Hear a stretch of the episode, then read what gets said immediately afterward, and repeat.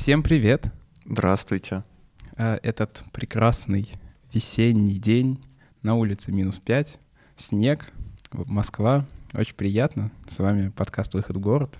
Вот Артем Атрефьев, очень Семен радостный. Гудков, между прочим, не, не просто подкастер мамкин, как гласит э, Так. стикер на его ноутбуке, а лектор, opinion maker, О, боже просто мой. хороший человек. Ты до сих пор не отошел э, от моей лекции в Твери. Я, ну, я же обещал, ну что теперь, каждый выпуск я буду себя так представлять. Вот как минимум один гештальт я закрыл.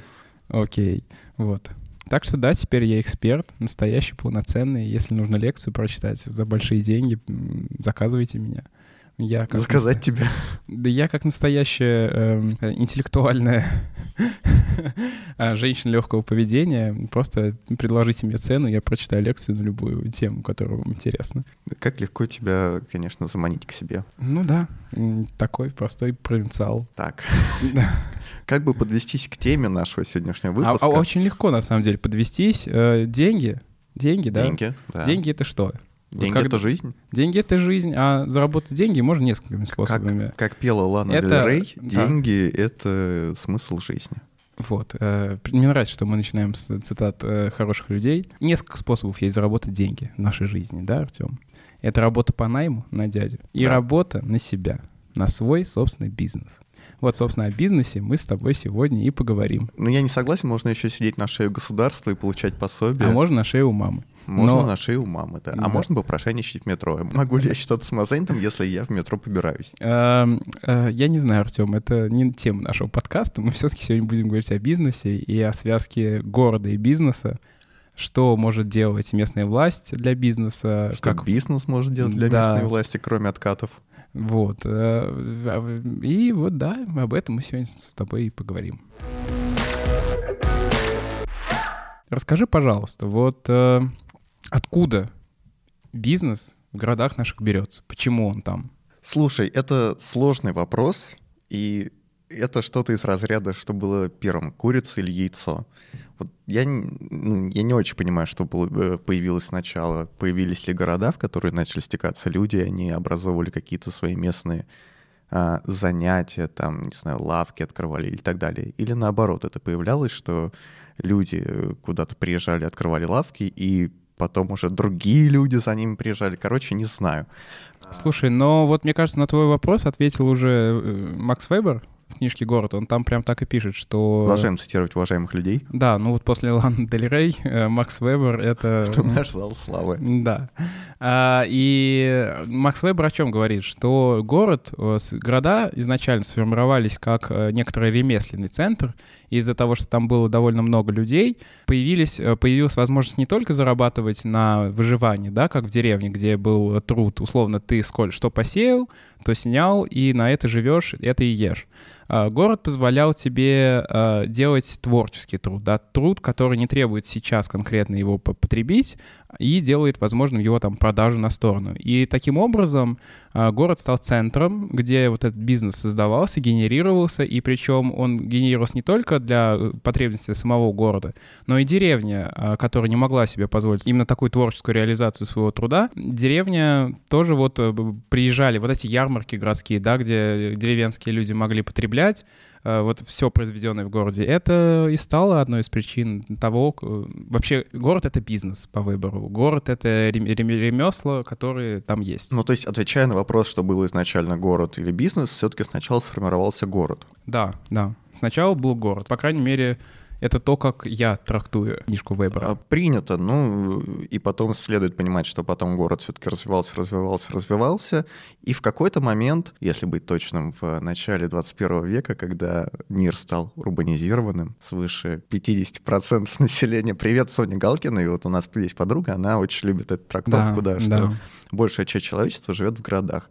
Это клише, просто ее преследует, и мы передаем ей отдельный привет. Ну так вот, надо понимать, что на настоящий момент и, ну и последние в западном мире последние лет а, 100 точно в развитой капиталистической системе экономической. В России чуть поменьше, но все-таки города — это концентрация, во-первых, населения, ну ладно, тут приравниваем СССР и бывшие, бывшие советские страны и западный мир, но это еще и центр экономической активности. та сила, с которой города притягивают к себе людей экономически активных и творческих, которые способны вести свой бизнес или способны условно говоря, привнести что-то новое в имеющуюся корпорации, работая на дядю, мне кажется, возрастает эта скорость, и сейчас, конечно же, в, в день намного больше каких-то генерируется бизнес-идей в городах, даже в отдельно взятом городе, чем за весь, а, не знаю, ну, 17 век. Вот я смею а, предположить. А, ну, ну, скорее всего, да. Но здесь возникает вопрос, город — это просто концентрация населения или что-то большее? То есть э, что их стягивает туда? Ну, все-таки мне кажется, что в, в город... Э, у нас такая получается лекция по теории урбанизации.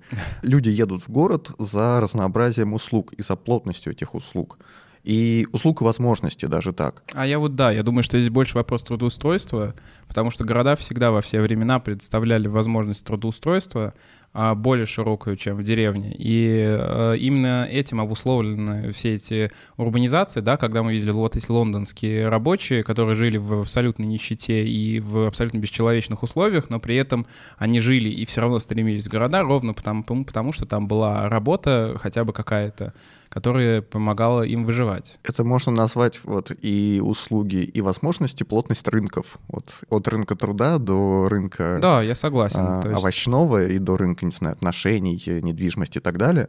Вот это все в совокупности, мне кажется, людей в городах и привлекает. Слушай, ну ты вот считаешь как, что плотность населения, она привлекает э, Uh, да, вот, ну, понятно, если говорить о прошлом, то действительно, наверное, плотность населения, она привлекала людей туда, от, появлялись вот эти маленькие лавочки, какие-то собственные бизнесы и так далее. Но вот сейчас, в 21 веке, это действительно так, так же работает? Мне кажется, это работает еще интенсивней. Раньше, когда человек открывал лавочку, у него все-таки был какой-то понятный ограниченный контингент его возможных э, покупателей, не знаю, там 10 человек, которые жили в окрестных домах, и там население росло не так быстро, как сейчас, и возможностей было меньше, не знаю, не было возможности какой-то открыть э, интернет-магазин.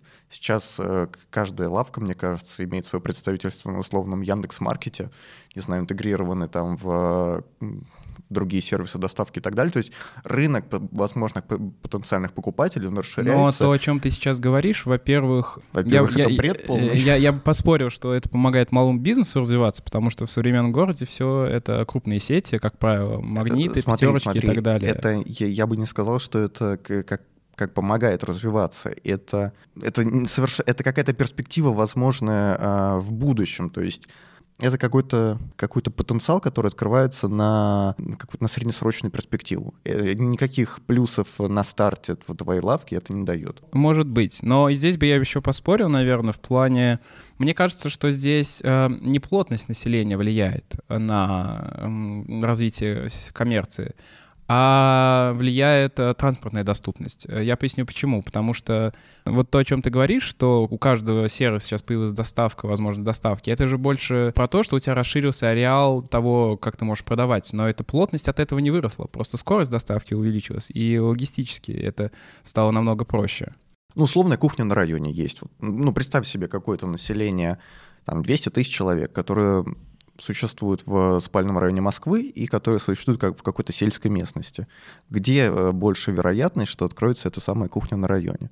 Плотность населения и транспортная доступность, они, мне кажется, тут а, идут смотри, э, рука смотри, а, я думаю, что, как мне кажется, что Москва, да, это тоже особый случай, и все равно Москва, почему, почему, например, в центре все, все делается? Почему в центре Москвы больше бизнеса, да? Потому что это равноудаленность, удобно добираться из, э, там, доставить, находясь в центре, всем удобнее туда добираться. И это логистическая проблема. И э, размещение бизнесов там обусловлено логистическим каким-то показателем, а не плотностью населения. Плотность населения там, я боюсь ошибиться, но я не думаю, что выше, чем в, за пределами центра. Э, чем замкадом. Соответственно, плотность населения не всегда является причиной развития бизнеса. Мне кажется, это зависит от сегмента еще ценового, в котором этот бизнес или сфера услуг существует, потому что в центре Вот в центре ты не найдешь условной пятерочки, условно. Почему? У меня в, на Патриарших пятерочка рядышком с Патриаршами ты... на Пресне.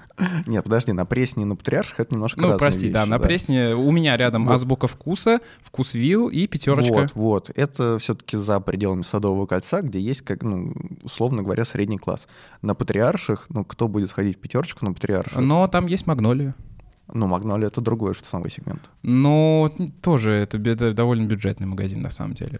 Там нет ничего ну, такого. по меркам. Патриарших, мне кажется, любой магазин бюджетный. А, Не знаю, ну, в общем, а, как мне кажется, что не плотность населения влияет, а именно удобство, транспортная доступность.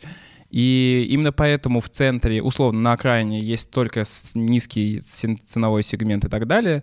Те, те же самые кафе, да. Кафе низкого и среднего ценового, ценового сегмента все равно большая часть базируется в центре.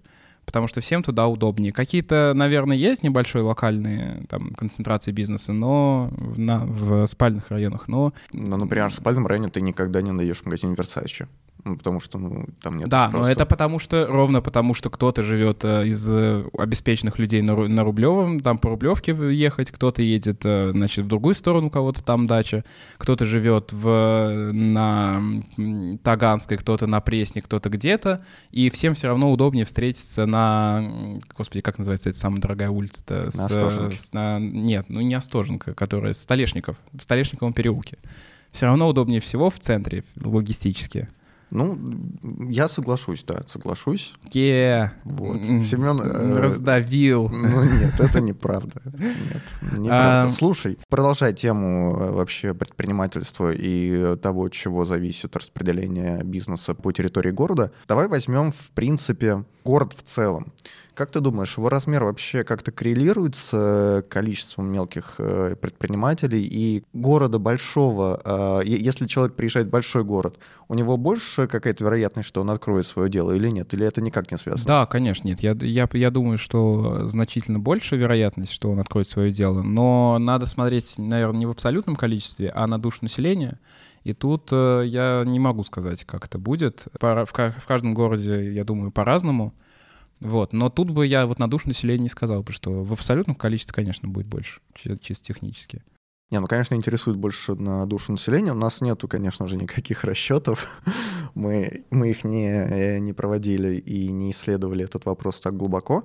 Но вот у меня есть такая теория, что, в принципе, в города выше рангом, условно говоря, приезжает больше таких бизнес-пассионариев, которые, знаешь, Господи, а можно по-русски? ну, люди, которые сходили на, Тоби, э, на Тони Робинсона, или как Да, там его Томми зовут, Робинс. да, и готовы вот сразу вышли из Олимпийского, отдали 40 тысяч за билет и сразу готовы открыть свое дело, а сейчас заряжен Ну, так далее. слушай, там выхлоп очень маленький, и вот между, между таким. Но заряженность есть. Я думаю, заряженность есть, да. Не, ну, ну это понятное дело, это э, какой-то абсолютизм, и немножко я до абсурда довел, но в принципе люди, которые, у которых есть предпринимательская жилка, мне кажется, они реже остаются в, э, в условных городах-миллионниках, и тем более в городах еще ниже рангом, и они стягиваются все-таки в столице, Но и не только в России, кстати. Здесь же вопрос не предпринимательской жилки, а инфраструктуры. Человек уезжает за инфраструктурой, а не за тем, чтобы делать бизнес. Э, Напомню, что Федор Овчинников, да, Додо Пицца, он с Сык- Сыктывкара и делал долгое время бизнес именно там.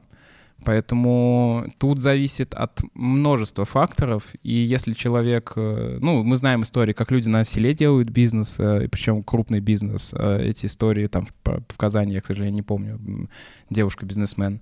И поэтому, мне кажется, нет.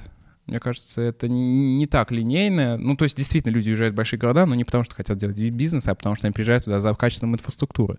Мне, кстати, кажется, что вот эта история про сделаем бизнес в, в регионе, она начала развиваться не так давно. Лет 10 назад еще тот же самый а, какую-то компанию, сопоставимую с э, Dodo Pizza, которая родилась бы, не знаю, условно, в 2001 году и на, по состоянию на 10 лет назад была бы так же развита, как сейчас Dodo Pizza, я бы не смог себе Ну, представить. зависит от позиционирования. Я знаю, например, в К- Самаре э, есть очень классная IT-компания, которая в Самаре предлагает московские зарплаты программистам, и работают они на европейский рынок. На Россию они вообще не работают. Ну, все-таки И- IT это все-таки немножко другое, мне кажется. Ну, а Это- кафе, бар, рестораны, они всегда были развиты, мне кажется, более-менее равномерно. Всегда в каждом городе найдется человек, Потому что кафе, бар, ресторан — это самая простая, понятная, э, на первый взгляд, модель бизнеса. То есть это не, э, не знаю, делать аналитику данных или что-то или что-то такое.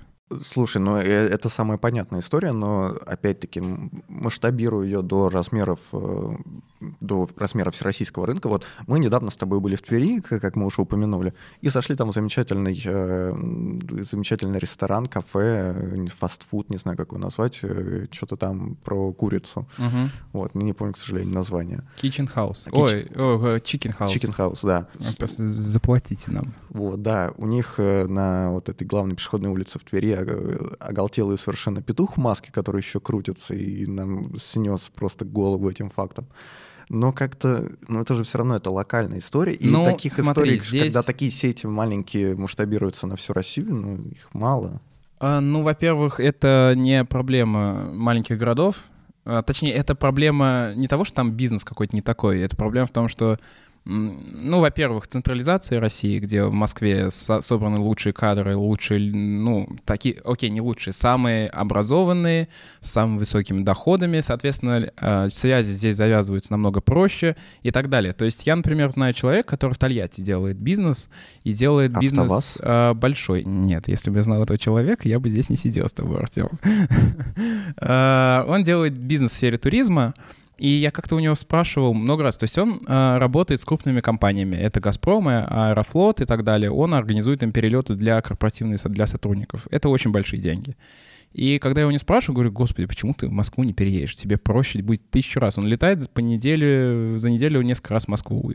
А что он говорит? Просто я, это не мой город, это не мой ритм, я не хочу в Москву. Мне здесь комфортно, и зачем мне, собственно, Москва? Я лучше накоплю здесь денег и уеду сразу в Европу. В общем, вот так. Слушай, а как ты думаешь, бизнес, он выступает таким своеобразным лицом города, как, условно говоря, тот же самый АвтоВАЗ, лицо Тольятти? Ну, по, по понятным причинам, и мы чуть позже, я думаю, поговорим, почему. А, как, не знаю, как есть Ивановский трикотаж, Коломенская пастила и так далее. Вот э, как ты думаешь, есть такая в целом история?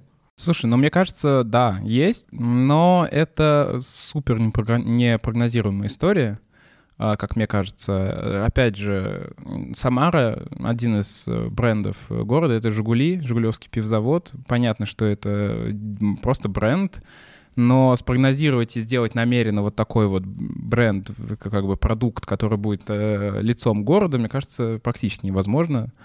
Э, это дело случая, дело вообще многих факторов. Да, но мне кажется, еще следует разделять все-таки отдельный бренд, как Жигулевский пивзавод, и э, когда есть какая-то индустрия, в котором город специализируется, как, не знаю, IT в Кремниевой долине, но это не совсем город, регион, ну да ладно, как э, индустрия моды в Ломбардии, в Милане и так далее. Слушай, ну здесь э, больше тогда не про бренд, это же проблема, ну не проблема, это называется локализацией. Э, что такое локализация? Это когда вы производство одного типа и с промежуточными звеньями, да, вы размещаете близко друг к другу. Условно, у вас есть нефтебаза, рядом вам надо разместить склад, рядом вам надо разместить нефтеперерабатывающий завод, и рядом с вами там надо какую-то электроподстанцию разместить, и, соответственно, вы можете еще и делать малый и средний бизнес, который будет делать запчасти для этой станции, для этой нефтебазы и так далее. То есть э, одно наслаивается на другое. Ну вот как, например, аэрокосмический кластер в Самаре, да? То есть э, здесь у вас и ВУЗ, который готовит этих э, специалистов, и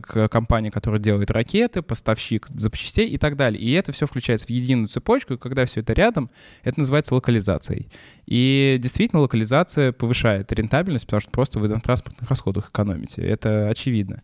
И именно поэтому стараются все-таки группировать, чтобы у вас не было там шесть разных сфер э, значит, в больших городах, все равно есть какие-то специализации. И это так и естественно складывается, и заранее программируется. Да, если несколько компаний а, из одной отрасли функциональной группируются в одном месте, тоже явление, которое называется кластеризация, если я правильно помню, и это играет на повышение рентабельности города в целом и экономики а, города. Я этот термин не знаю, он нас, э, Руслан Вячеславович Гончаров, за это, за термин кластер очень сильно ругал, потому что я, я, я не знаю, что это значит точно, поэтому я его стараюсь не употреблять.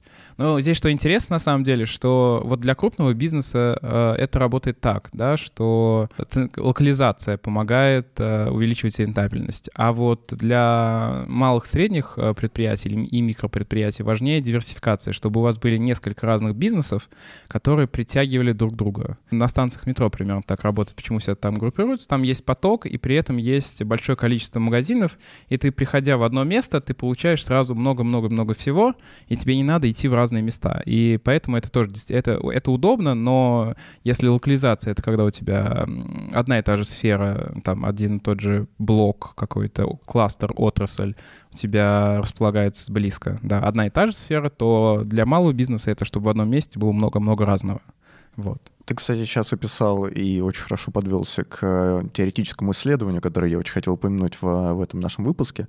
Наш друг, коллега, бывший одногруппник Саша Михайлов делал в свое время, ну как в свое время, это его магистрская диссертация, он делал исследование пространственной, пространственного распределения экономической активностью на территории четырех э, городских агломераций в Европе, это Москва, Париж, Лондон и Берлин.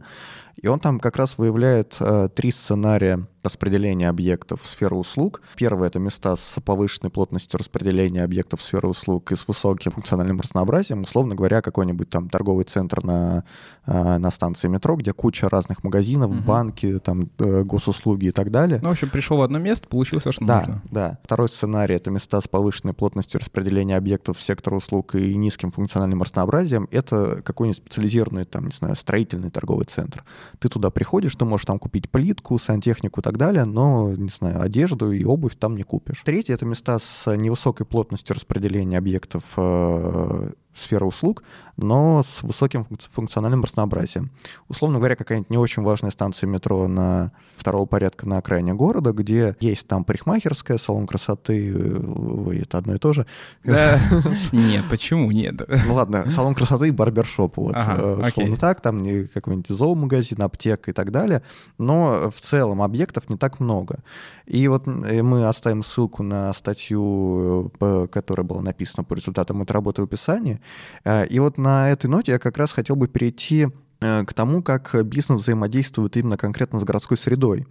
Э, и хотел поговорить немножко об этом, потому что, мне кажется, есть несколько условно говоря, больших блоков, на которые делятся все инструменты взаимодействия бизнеса и городской среды.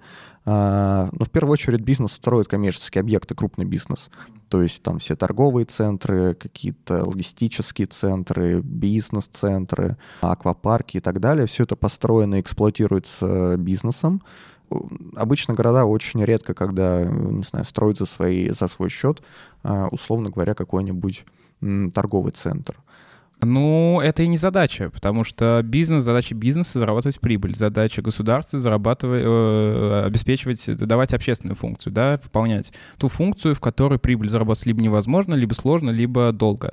И э, только в Советском Союзе государство брало на себя вот эту функцию даже торговые центры строить, но это не потому, что они хотели денег заработать, а потому что тогда все воспринималось как общественная функция. Ну, слушай, ну давай вспомним вот тот же пример э, реновации московских кинотеатров, э, который вот сейчас это активно происходит. очень сложный пример. Ну, нет, ну как? Были старые советские кинотеатры в распоряжении города. Город решил построить на их месте новые современные культурные центры. Это важно понимать, что это культурные или досуговые, не помню, как они Ну, формально проходит, да, как да, да, да. досуга. Да, он, э, город отдал это на работы на аутсорс ADG Group, и что мы сейчас имеем? По сути, по всей Москве возникают э, однотипные Но вот я не знаю, э, это же теперь в собственности у ADG Group, нет? Я, я, к сожалению, не знаю подробности проекта. Я знаю, что это за проект, конечно. Вот это хороший вопрос. Насколько я понимаю, да. Насколько я понимаю, это теперь их собственность, или, по крайней мере, какая-то долгосрочная аренда. Ну вот, видишь, Возможно, здесь это какой-то же... вариант концессии. Э, сложно, я не, не знаю ничего про этот кейс, но на самом деле, мне кажется, ну да, то есть э,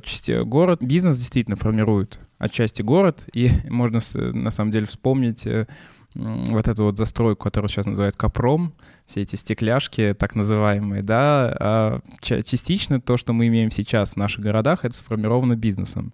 И... Я бы сказал, даже не частично, типа большая часть. Там тот же самый Капром, давай немножко это масштабируем. В принципе, development, то, что сейчас у нас происходит, development же, это тоже бизнес. Очень часто многие забывают, что за застройкой, очень часто за застройкой городов стоит тоже какие-то компании большие. Вспоминаю только, когда, не знаю, когда обсуждаем э, архитектуру группы компании ПИК, как было в прошлом выпуске у нас, или какие-то другие проблемы. Ну, на самом деле, да, и в прошлом города тоже формировались бизнесом отчасти. Вспомним Петербург, Москву, да любой город, на самом деле, доходные дома — это же тоже э, бизнес для строил для да, заработка денег, а сейчас это формирует тот узнаваемый образ, э, который мы имеем. И в плане харда, конечно, бизнес, наверное, главный. Э, главный производитель. Есть три производители общественного вот этого вот э, харда, типа, не знаю, как назвать, э, здание, непосредственно здание, архитектура, это бизнес, государство и сами люди. Сами люди — это если есть частная какая-то застройка, вот эти вот э, там ИЖС и, и так далее. Слушай, а про софт? Вот э, бытует мнение, что, в принципе, малый бизнес, он как-то оживляет городскую среду, что на улице, где есть стрит-ритейл, приятнее находиться, не знаю, те же самые глаза улиц, про которые мы уже тоже в нашем подкасте упоминали. И, в принципе, какая-то такая мелкая торговля, как, когда у тебя стоит фудтрак на улице, улица уже воспринимается как-то более позитивно, более френдли, я хочу сказать слово. Я не могу могу подогнать. Э, ну да, более, более, более дружелюбно, да. конечно.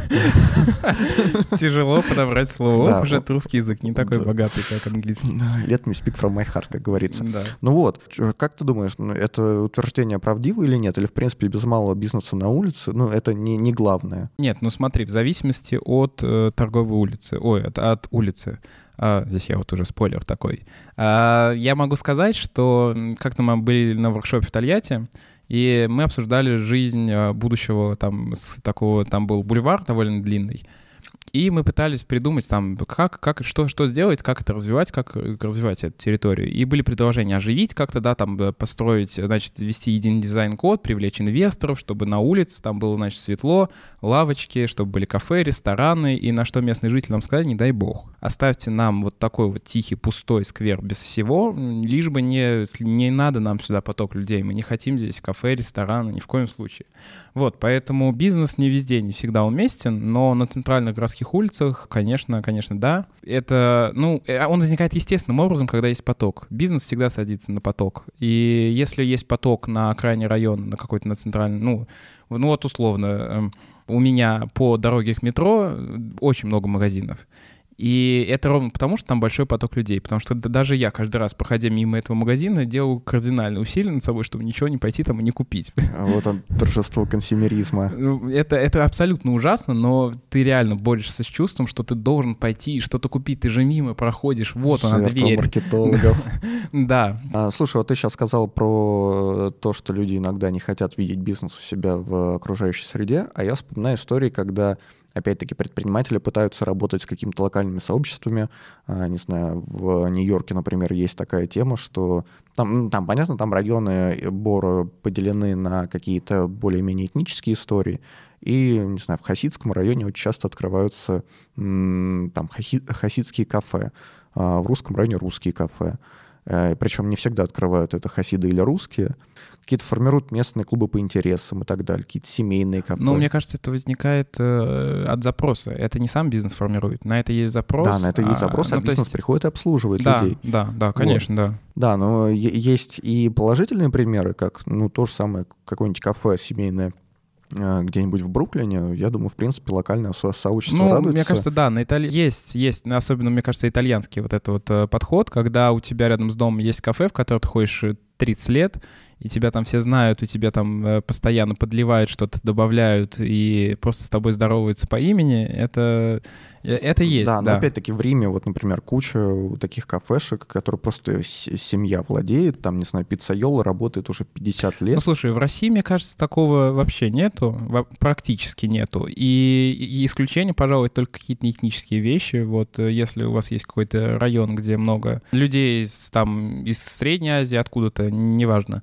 И наверняка на базе этого, на базе вот этого кафе или какого-то места, не знаю, а, происходит вот это взаимодействие объединение сообщества, а, само собой. То есть, э, когда у тебя нет вариантов, куда пойти, ты на базе этого сообщества, на базе этого кафе можешь... Ну, возникают такие третьи места, да. Вот я сейчас вспомнил пример, я, к сожалению, не помню, работает она сейчас или нет. На в Останкино была Пончиковая, по-моему, она просто она существовала лет 30 как минимум. Просто была притча во языцах э, в Москве. Но э, не знаю, есть она до сих пор или нет. Есть точно примеры, когда какие-то локальные сообщества просто бизнес выдавали. Я, я тут вспомнил, на самом деле. Есть еще история, со, со связанная с, вообще с салонами красоты, У женщин это салон красоты и, и парикмахерские, там даже специализированные женские, у мужчин это барбершоп. И действительно, на самом деле, на базе вот этих вот бизнесов э, это помогает формировать сообщество. То есть я, например, стараюсь не ходить никому, я хожу только к одному барберу, потому что я знаю, что кто он, я знаю, что он, когда я прихожу к нему, мы разговариваем о, там, о его жизни, что, что он как сделал, как у меня дела, как у него дела и так далее. То есть действительно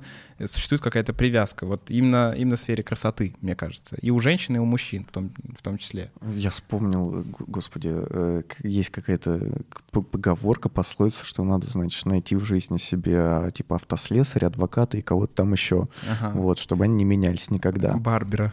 Ну, пусть будет Барбер, да. А, вот, что, что я говорил до этого, а, есть же еще кейсы, когда локальные сообщества, в принципе, выдавливали бизнес э, из своих районов и препятствовали всячески появлению их э, у себя.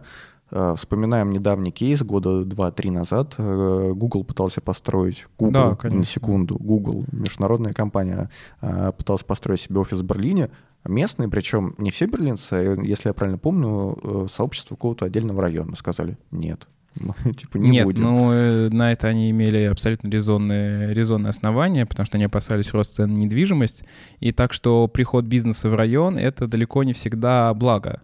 И опять же здесь вспоминаем опыт э, реконструкции и вообще реконструкции гетто в Нью-Йорке, когда у вас э, при, приходящий в черный район Starbucks воспринимался как конец конец жизни сообщества, конец жизни района, потому что при приход Starbucks означал приход среднего и высокого, там, до, до, высокодоходных групп, и когда приходят люди с высоким доходом, там появляются более дорогие. Ну, то есть бизнесу нет смысла продавать дешевые, когда приходят люди, которые могут купить дороже. Соответственно, дешевые кафе закрываются, появляются более дорогие. Люди, которые не могут это позволить, вынуждены уехать. И это зацикливающаяся абсолютно история. И у тебя сначала джентрификация идет, потом супер джентрификация, когда на место просто богатых приходят ультрабогатые и, и так далее. То есть бизнес, приход бизнеса в район — это далеко не всегда вот, благо. А начиналось все с единственного Старбакса. Вот. А действительно да, так причем и же, да, причем же, ну, типа, Starbucks, он всегда...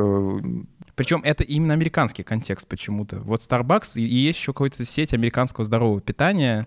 Whole Foods. Да, да, да, да. Вот Whole Foods даже больше, чем Starbucks, считается эм, знак, да, знаком я, конца. Я, я, кстати, не могу подобрать даже какой-то европейский аналог э, к этому кейсу. Мне кажется, его просто не существует. Ну, мне кажется, в России, хотя вот, э, опять же, азбука вкуса, если приходит даже э, в район... Но это она не, не запускает джентрификацию. Она не запускает джентрификацию. Это При всем, конечно, уважении. Супер важно, да. Да, и мне кажется, важно упомянуть, особенно в последний год у нас это стало просто мейнстримом, бизнес, он нас сопровождает не только в физическом пространстве, но и в цифровом. То есть все эти цифровые эм, интернет-сервисы типа Яндекс Лавки, там Яндекс Такси, э, другие сервисы доставки, это же тоже, это упрощает нам жизнь, и это в основном концентрируется в городах, потому что, ну, я думаю, ты не найдешь а, Яндекс слушай, я бы, я, я, я, я бы поспо... Я не знаю насчет, э, ну, конкретно Яндекс Лавка и еда, конечно, в городах, потому что здесь вопрос просрочиваем, ну, как бы того, что просра... ну, может испортиться за за это время.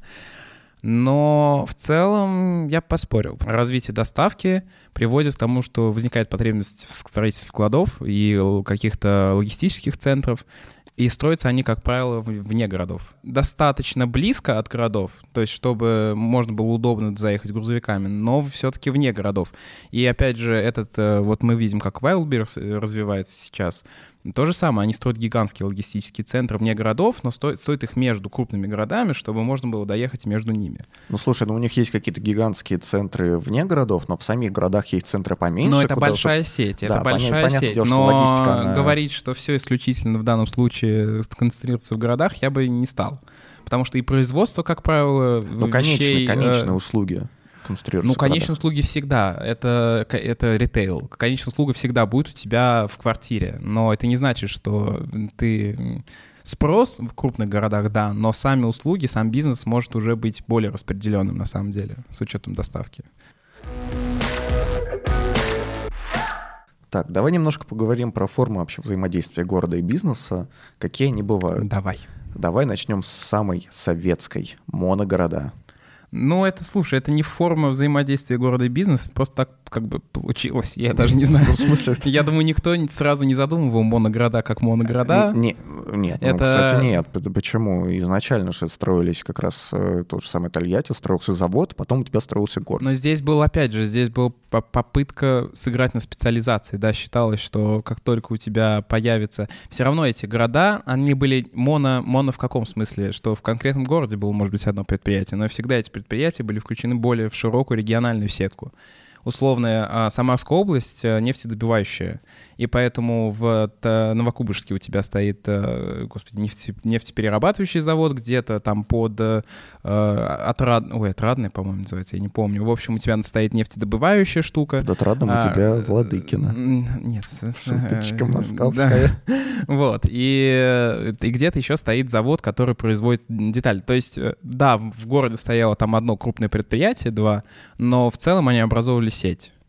Я так подумал, когда э, готовился к этому выпуску. В принципе, эта же история, она не только про отдельный город. Например, э, о чем я говорю. Было в Москве несколько крупных заводов, там ЗИЛ, АЗЛК, Серпомол и там что-то еще. И вот, допустим, возьмем ЗИЛ, просто город в городе, занимал огромную площадь, э, которая сейчас застраивается недвижкой активно. А после того, как был построен ЗИЛ, под него, значит, построили огромные жилые районы в районе нынешней станции метро ну, да, Севастопольская, да. туда подвели метро, и, в принципе, можно сказать, что вот это... Ну, вот... слушай, Советский Союз — это плохой пример э, в плане бизнеса. По поясню почему. Потому что у нас было централизованное управление, и это было не... У нас не было частной собственности. Поэтому с бизнесом... У нас не было бизнеса, у нас это все было государство. Э, да, была такая схема, в целом все города примерно так и развивались, Самара то же самое, любой город, на самом деле, назови, и у тебя будет исторический центр и промышленный центр. Исторический центр э, там в точке А, промышленный центр, тебя ставили там завод, рядом с ним ставили жилые районы, социальную инфраструктуру и так далее. Но самое интересное, на самом деле, в этой истории, как э, мне кажется, что э, именно завод содержал социальную всю инфраструктуру. То есть э, э, тот же Чапаевск, откуда я родом, э, значит, э, там при каждом заводе был свой ДК, была своя школа, которую завод содержал, инвестировал там в ее развитие и так далее. То есть и, и в этом и проблема и слабость вот этого механизма, потому что когда рухнул завод, рухнуло все рухнула вся социальная инфраструктура, потому что э, карман, который, кошелек, откуда брали деньги, он исчез. Слушай, ну то, тот же самый э, АвтоВАЗ сейчас, он не содержит тот ДК в Тольятти? Как а, нет, потому что это коммерческое. Нет, я, во-первых, не знаю, я подозреваю, что есть какой-то ДК, потому что у бизнеса в России, да и вообще везде, в принципе, есть социальная, да, просто это же, это как, социальная ответственность. Да, это как формат КСО. Да, вот, э, корпоративная социальная ответственность. Это ситуация, когда бизнес часто навязывают, на самом деле, обязательства социальные. Там, если ты много зарабатываешь, уж будь добр построить школу, условно говоря. Но сейчас это частное предприятие, и я думаю, что интересно бы зарубежный опыт, мне кажется, в этом плане. А, это вот такого, что под конкретный завод строили жилые кварталы, такой, безусловно, есть. Э, но есть это... даже есть городки при заводах. Это да, называется... Да, Господи, я не помню, как это называется. Но что-то мне кажется, что там все-таки вот э, э, немножко другая... То есть там же изначально эти самые городки строились как придаток коммерческому предприятию. И там механизмы корпоративной социальной ответственности, они гораздо больше ну, существуют ну, в такое, виде. Такое, такое было довольно редко, мне кажется. Ну, то есть это не, ну, не супер частая история. Я знаю, в Италии есть город, по-моему, при заводе Fiat или, или каком-то автомобильном заводе, действительно построили город. Но здесь история, опять же, это для просто... То есть, как, как правило, все равно государство берет на себя публичную вот эту инфраструктуру. Про взаимодействие. В моногородах, что интересно, что по сути, власть-то там и нету. Там власть, публичная власть, она подменена вот этим крупным э, монопредприятием. И я был свидетелем, не я был, наши друзья вообще с тобой были свидетелями того, как э, представитель крупной госкорпорации, которая в регионе представлена в городе, разговаривает с мэром. Поверь, это две неравные фигуры. Там были обращения серии «Вася, ты чё?». Ну вот, вот такое вот такое вот отношение. И в моногородах, конечно, именно предприятие диктует, э, что, что делать. Давай что-нибудь про обсудим про места, про практики, когда бизнесмены объединяются и делают что-то для города. Скажи, пожалуйста, пожалуйста, что такое бизнес Improvement Districts? А, по-русски. Это территориальная ассоциация бизнеса. Я не знаю, как это... Там долго пытались какое-то определение придумать, но если просто, то это так. Что это? Это западная практика, когда эм, жители, бизнес и государство договариваются, выделяют одну территорию какую-то конкретно, а, зону, очерчивает ее, и на этой территории вводит дополнительный налог на развитие этой территории. Его уплачивает и местный бизнес, и местные, и местные жители, как правило. Вот. И потом эти, эти деньги, скопленные за счет налога, идут на развитие инфраструктуры, на ремонт э, парков, скверов, э, освещения и так далее, и так далее, и так далее, и так далее. Вот. А тема, на самом деле, очень интересная, но тоже двоякая, потому что есть как плюсы, так и минусы. Ну вот можешь вкратце, не знаю, 2-3 плюса, 2-3 минуса? А, ну, смотри, плюсы, конечно, что ты можешь объединить всех собственников и сделать какой-то общий единый проект. Да, когда у вас улица длинная, вы можете... А, вам сложно скооперироваться просто так, а, и каждый по отдельности вряд ли что-то может сделать. Когда вы вместе, вы можете реализовать какой-то крупный инфраструктурный проект. Потом это, безусловно, возможность лоббирования своих интересов, когда вас много. На Патриарших, пример, в районе Патриарших конфликт все знают, э, и сейчас эм, ну, поясню, мало ли кто не знает. В общем, э, э, местные жители жалуются на бизнес, на кафе, что шумно, если кратко. И местные предприниматели объединились в объединение норм, независимое объединение Москвы, рестораторов Москвы. Привет, подкаст норм. Да. И они что сделали? Они объединились и договорились, что от имени этого объединения будут взаимодействовать с жителями, будут строить для них какую-то инфраструктуру, чтобы находить как-то диалог. Вот для этого бит сделан.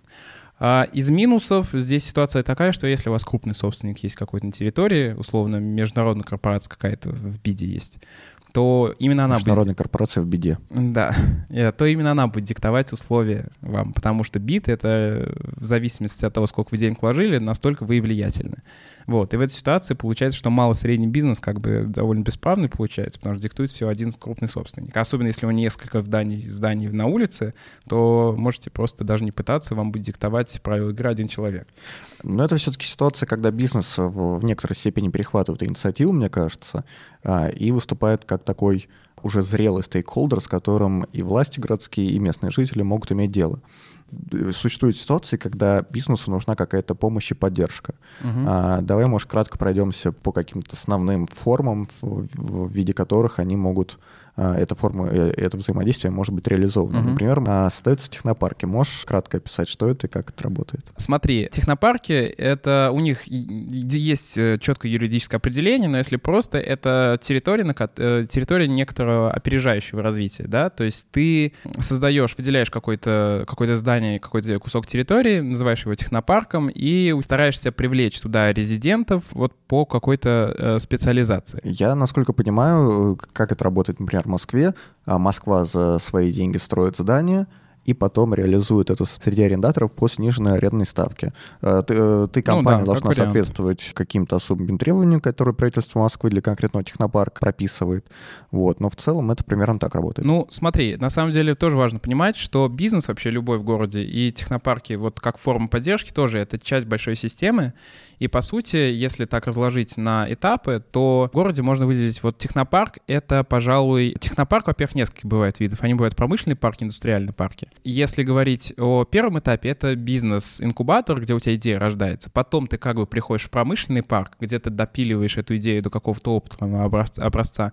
А потом ты идешь в индустриальный парк, и там уже расположено непосредственно производство, где ты можешь все это произвести. То есть это многоэтапная система, по сути.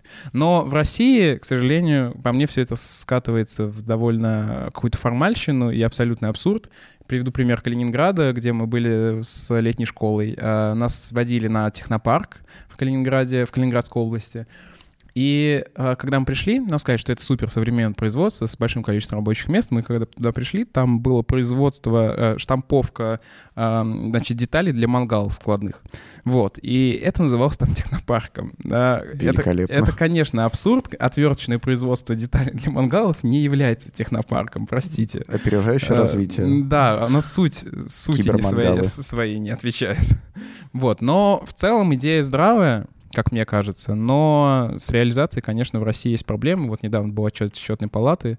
Я внимательно его не изучал, но что-то там какие-то проблемы с технопарками. Показали, что они неэффективны и вкладываются в них не очень. У нас есть 5-10 хороших технопарков. В Дубне, по-моему, неплохой. В Самаре, в Тольятти неплохой действительно технопарк. Технополис, Москва. Э, Вот, да. Есть 5-10, остальные, конечно, это спорная очень вещь. Да, ну и давай еще упомянем еще два инструмента, которыми, которыми власти могут стимулировать развитие бизнеса. Это создание особых экономических зон. Это очень сложная тема, мы не будем на ней подробно останавливаться, потому что мы просто не погружены. И работает это через пень-колоду, и, я- в общем, очень- очень-очень сложно. И это какие-то налоговые льготы бизнесу. Например, вот в Москве э, два года назад объявили программу, по которой девелоперам, которые собираются построить какой-то свой объект недвижимости за пределами Центрального административного округа, там будет снижаться дополнительная, дополнительная ставка аренды, чтобы вы понимали, э, в Москве от 5 до 80% от кадастровой стоимости участка набрасывается сверху от ставки аренды. Ну, просто То есть вот- просто дешевле будет арендовать участок. Да, по сути, да, если ты строишь за пределами там Ну, то же самое периферии. делают для зарубежных инвесторов, на самом деле. Есть тоже особо экономические зоны, я не помню, как точно они называются. А, Есть отдельный вид. То же самое. Вам говорят, что если вы инвестор с большим количеством денег, и вы инвестируете в определенные отрасли, которые для нас интересны, мы вам предлагаем такие-то условия. Ну, то есть это как вариант тоже. Да, но в Москве это делается для развития бизнеса на окраинах и для развития децентрализации города. Ну давай последний вопрос, может, э, немножко философский. Как ты думаешь, вообще вл- власти городские, они должны помогать малому, среднему бизнесу или рыночек решает сам? И А, надо? Нет, безусловно, должны помогать в зависимости от отрасли. Потому что, как мы знаем с тобой, что есть общественные блага, есть, э, в общем, то, с чего можно заработать, и в сфере общественных благ бизнес идти отказывается. И поэтому в этом плане государство должно помогать. Это социально ориентированные НКО, это все, что, все, что не, это культурные институции там, и так далее. То есть, безусловно, это, это бизнес, безусловно, это медиа-бизнес какой-то, да, культурный бизнес, но без ин- инвестиций государства тут не обойтись. Что ты думаешь? Ну, я думаю примерно, примерно так же, что на нынешнем этапе помощь, безусловно, нужна, но все-таки мы должны стремиться к тому, чтобы рынок у нас развивался, и чтобы все эти культурные инициативы, все эти НКО, они стали, стали развивать э, сектора экономики в таком ключе, чтобы помощь государства была в дальнейшем минимальной, как и влезание вообще в экономическую жизнь не только государства, но и отдельно взятых компаний и граждан. Ну да, я считаю, что тоже, что сильный местный бизнес и сильный бизнес, независимый достаточно, это залог стабильности на самом деле. Вот, потому что это защищает тебя от переменчивости публичной власти. Когда у тебя частный бизнес э, имеет свои интересы, он может их отстаивать. На этой прекрасной ноте мы вынуждены с вами прощаться.